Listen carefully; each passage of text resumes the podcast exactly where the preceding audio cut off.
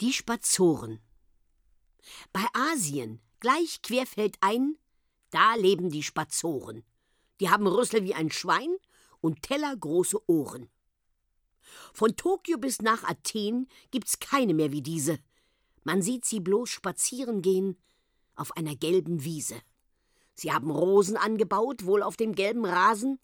Sie schnuppern am Lavendelkraut und pflücken's mit den Nasen. Nie gibt es eine Hungersnot und kein Spazur kann kochen.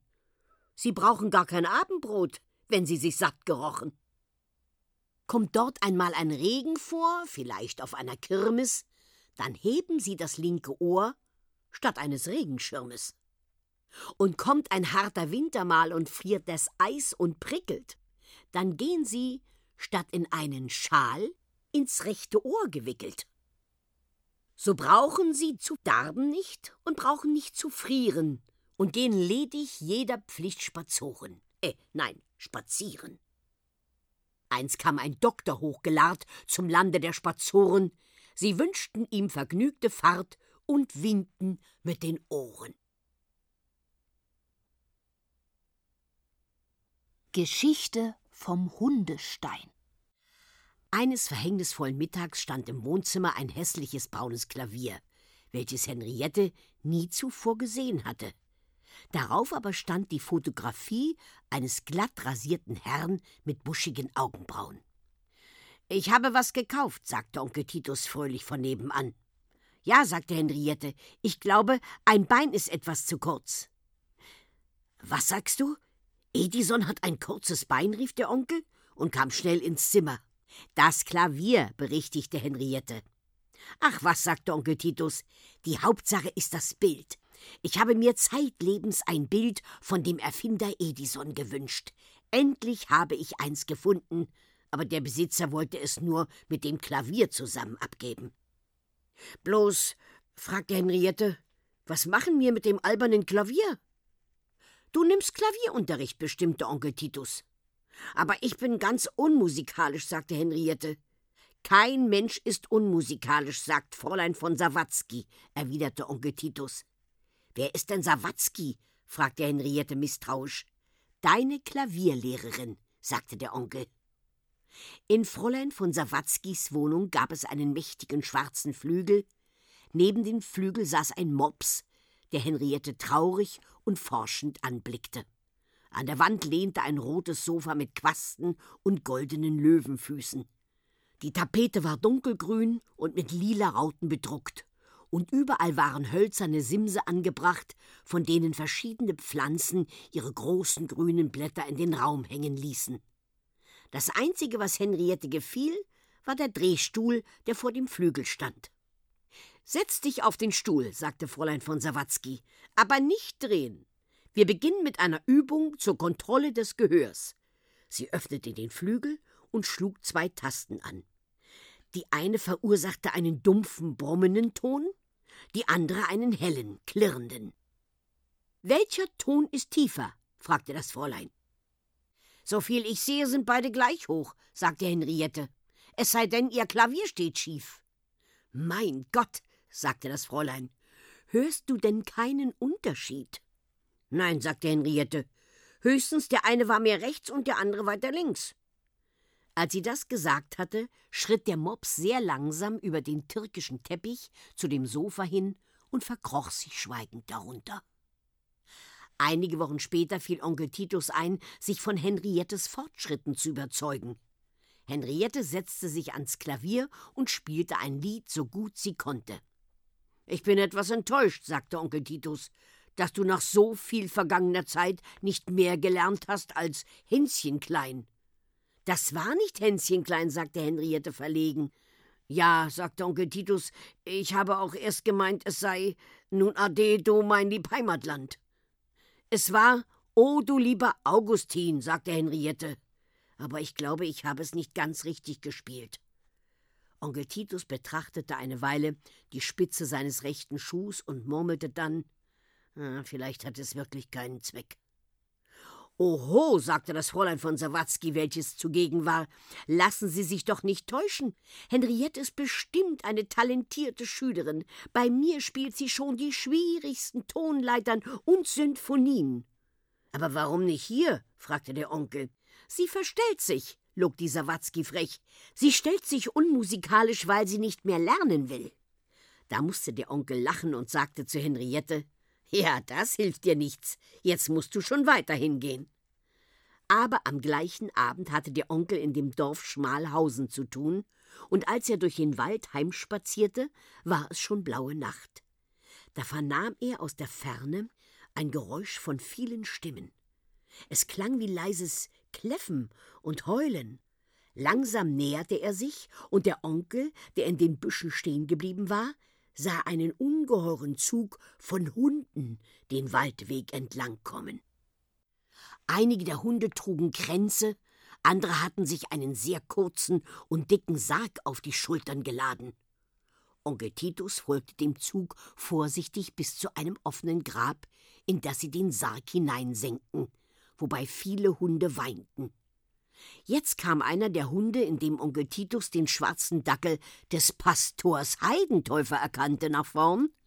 Er faltete die Hände und sprach mit rührender Stimme Verehrte Trauergemeinde, liebe Hündinnen und Hunde, heute geben wir einen unserer angesehensten Mithunde dem Staube wieder. Seine Tugenden waren nicht zu zählen, aber die edelste Tugend wurde ihm zum Verhängnis. Ich meine seine große Liebe zur Musik. Das Leben im Haus seiner geldgierigen Herren, des Fräuleins von Sawatzki, war für ihn eine andauernde Qual. Tag um Tag zermarterten abscheuliche, unbegabte kleine Mädchen seine empfindenden Ohren, und eins dieser Mädchen ist seine Mörderin. Sie hat ihm mit ihrem Klavierspiel das Herz zerrissen. Nach dieser schönen und traurigen Rede traten je sechs Hunde an jede Seite des Grabes und scharrten mit den Hinterfüßen, so dass sie es bald zugeworfen hatten. Auf den Hügel aber setzten sie einen Grabstein. Im gelblichen Licht des Mondes konnte jeder lesen, was da geschrieben stand. Hier liegt der Mops Fidelio. Er lebte für die Musik, er starb durch Henriette. Am nächsten Mittag, als Henriette von der Schule nach Hause kam, stand das Bild von Edison auf einem Grammophon. Wo ist das Klavier? fragte sie. Ich fand, es passe nicht recht zu dem Bild, sagte Onkel Titus.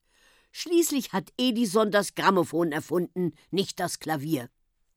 Übrigens, fuhr er fort, weißt du, woran Fräulein von Sawatzkis Mops verstorben ist? Am Fett, sagte Henriette. Wer so viel frisst wie dieser Mops, der frisst nicht lange. Das Pflaumenhuhn. In Pleischte lebte einst ein Huhn, das Ärgernis erregte, weil es, was Hühner sonst nicht tun, statt Eier Pflaumen legte.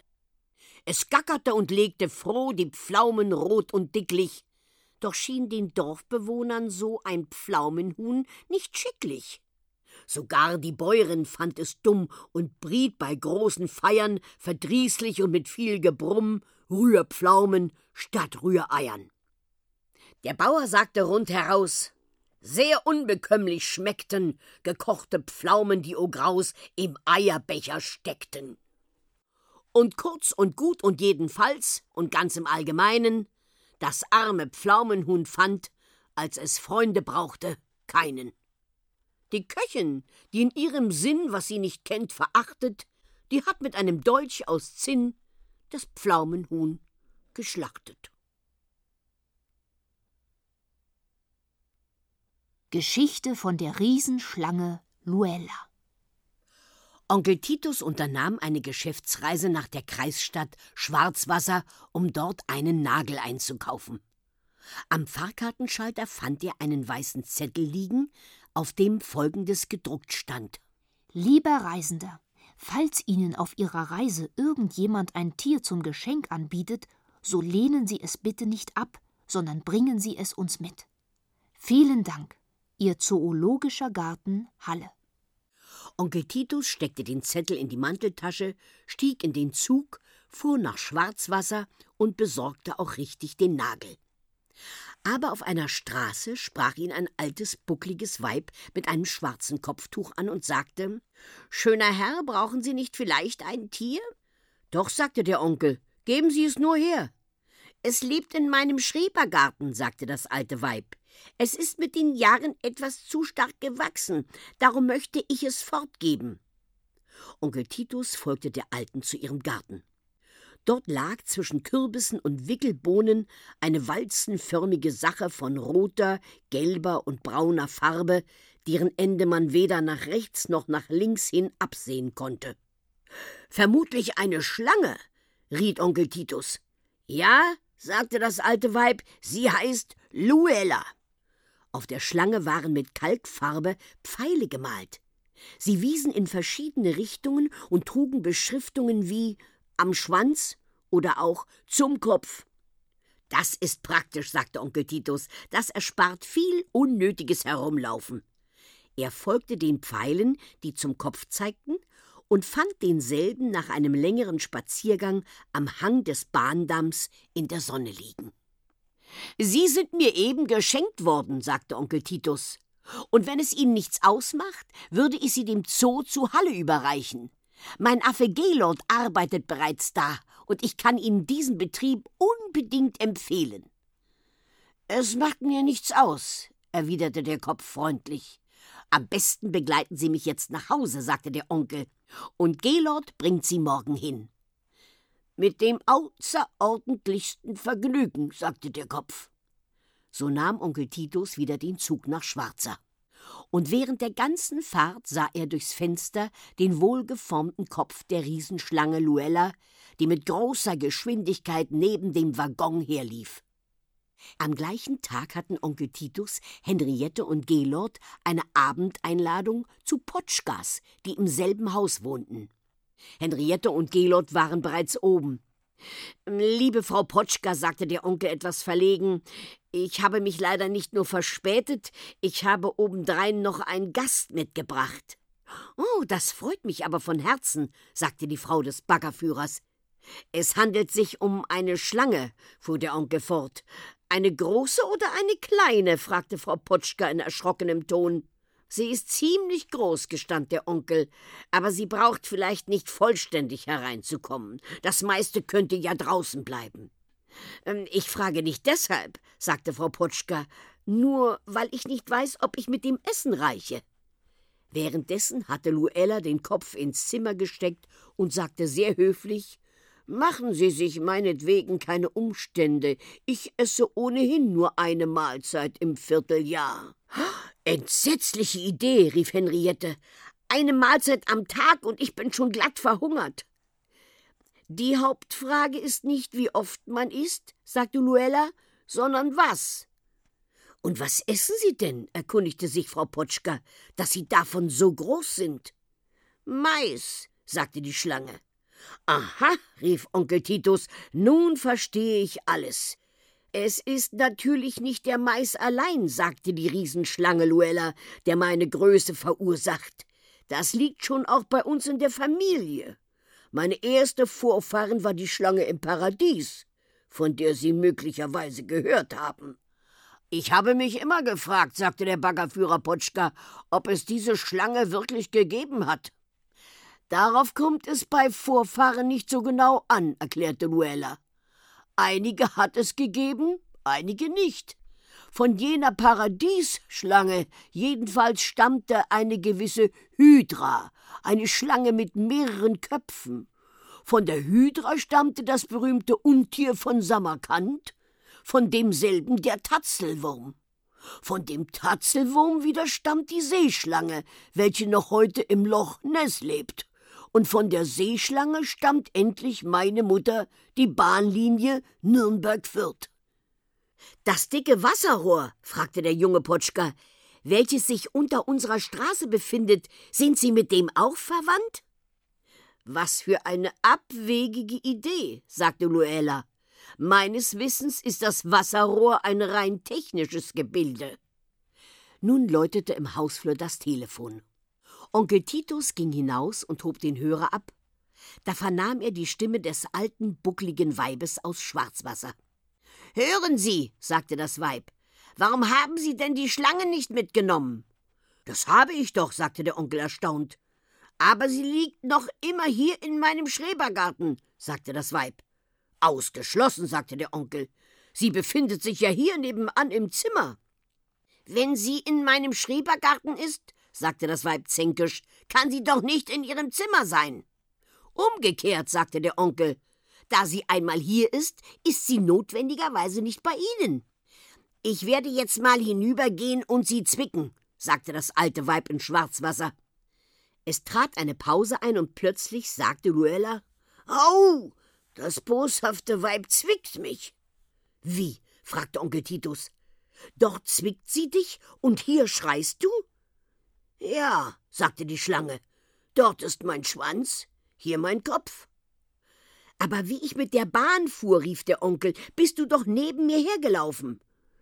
Da habe ich mich nur abgewickelt, berichtigte die Schlange.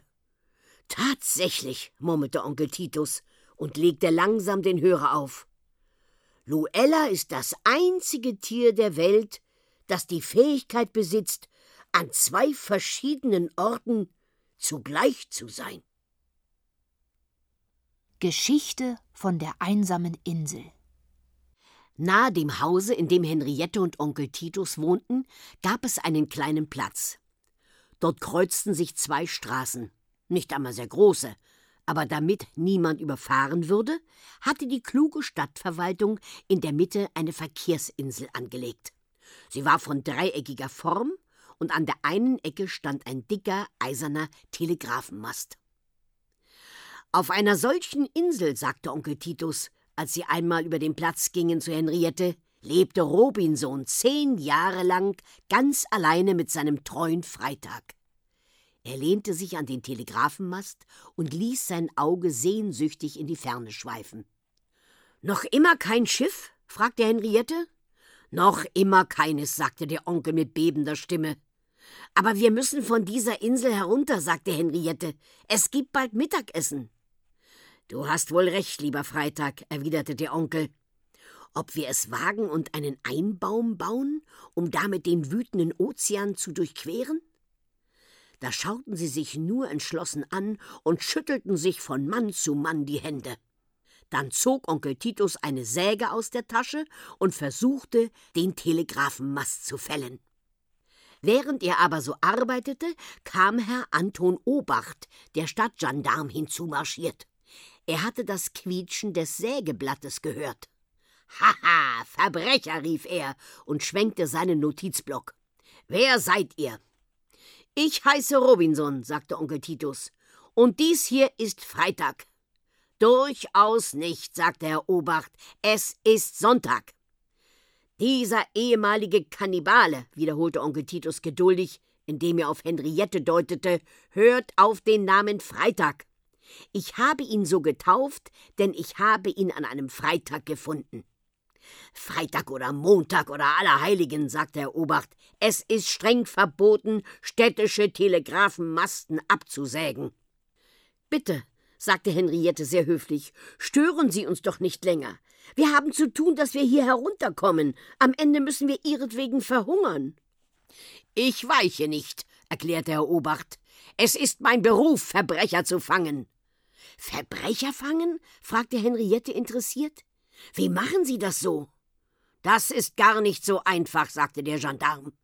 Es bedarf großer Sorgfalt und ausführlicher Vorbereitung. Zunächst muss ich zehn Stunden schlafen. Nicht weniger? fragte Onkel Titus. Nein, sagte Herr Obacht nachdrücklich, nicht weniger. Dann muss ich mit dem rechten Fuß aufstehen, käme ich auf den linken, wäre schon alles verloren. Dann muss ich in Ruhe meine Pfeife rauchen und die Zeitung lesen. Die Zeitung muss auf der rechten Seite der Kaffeetasse liegen. Läge sie auf der linken, wäre schon alles verloren. Hernach wickle ich mir einen wollenen Schal um, tue mir eine warme Haube unter den Helm und ziehe mir die tadellos geputzten Stiefel an.